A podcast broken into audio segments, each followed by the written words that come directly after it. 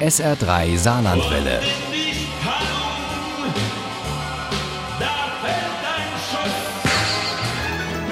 Der Krimi-Tipp.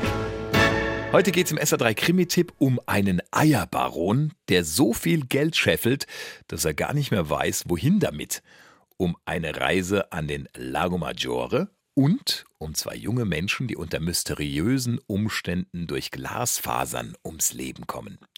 Das sind die Zutaten, aus denen Nicola Förk einen hochspannenden Alpenkrimi kreiert hat. Der heißt Dunkle Schluchten und Uli Wagner stellt ihn uns vor. Eigentlich ist Kommissarin Irmi Mangold Böses gewöhnt. Das bringt der Beruf halt mit sich. Ihre Kollegin Kathi Reindl meint sogar, sie würde Tote magisch anziehen.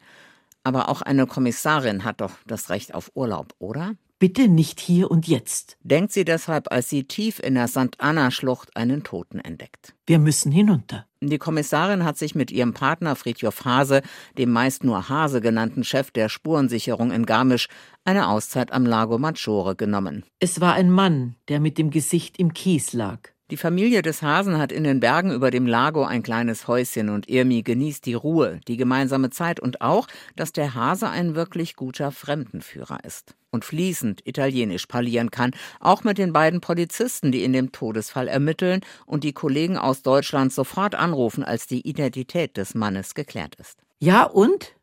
Er heißt Hannes Vogel und sein Wohnsitz ist in Oberammergau. Nein, oder? Doch.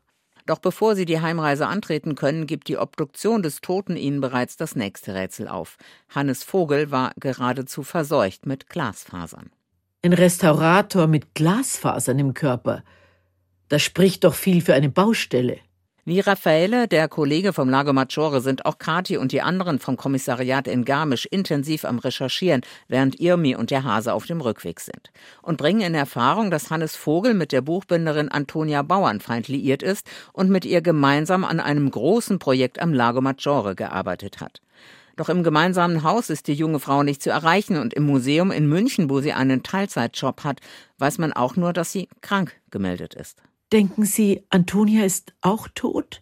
Ja, das ist genau das, was die Kommissarin aus Garmisch fürchtet und was Kathi und Irmi wenig später bestätigt finden, als sie sich Zugang verschaffen. Elendig und ganz allein ist sie gestorben, die Buchbinderin, auch ihr Körper zersetzt von Glasfasern. Dem Chef der Spurensicherung fällt die Skizze eines Freskos auf, aber sonst finden sie fast nichts, keinen Laptop, kein Tablet, nur ein uraltes Handy mit ganz wenigen Nummern und einer Nachricht von einer gewissen Silvana Sieber. Die ist in Garmisch gemeldet in einem Haus an der Partnach, genauso wie ein gewisser Hubertus von Ebersheim. Hubertus von Ebersheim? Der Hase überlegte. Das kann ja einer Song. Der Ebersheim, das ist der Eierbaron. My Eye heißt die Firma, mit der der Herr von Ebersheim sein Geld scheffelt. So viel, dass er sich vermutlich eine Villa am Lago Maggiore leisten kann, denkt der Hase und gibt das mal schnell an die Kollegen in Italien weiter. Der Rückruf kommt prompt. Villa Mimosa heißt das Anwesen, das in der Tat Hubertus von Ebersheim gehört. Mitten im Weinkeller entdecken sie ein sehr altes Buch mit einem Lesezeichen dort, wo ein altes Fresko abgebildet ist. Genau jenes, dessen Skizze sie auch im Haus von Antonia und Hannes gefunden hatten. In dem Buch wird ein spezielles Fresko beschrieben. Im Buch wird behauptet, Luini hätte das Fresko gemalt, es sei aber nie gefunden worden. Irmi sah den Hasen prüfend an. Und du willst mir jetzt sagen, das versteckte Fresko könnte sich hier in der Villa Mimosa befinden. Dunkle Schluchten ist atmosphärisch dicht und hochbrisant. Nicola Förk hat den Blick für das Ganze und ist eine Meisterin darin, spannende Geschichten zu erzählen, die Missstände aufzeigen und gleichzeitig die Schönheit der Natur und des Lebens preisen. Auch deshalb ist Dunkle Schluchten ein besonderes Leseerlebnis. Dunkle Schluchten von Nicola Förk ist bei Piper erschienen. Das Buch hat 320 Seiten und kostet als Paperback 17 Euro. Das E-Book gibt es für 12,99 Euro. Bei Hörbuch Hamburg, Osterwold Audio, gibt es Dunkle Schluchten ab 12,95 Euro auch als Hörbuch mit der grandiosen Michaela May als Erzählerin. Daraus stammten auch unsere Zitate. Ohne Krimi geht die Mimi nie ins Bett.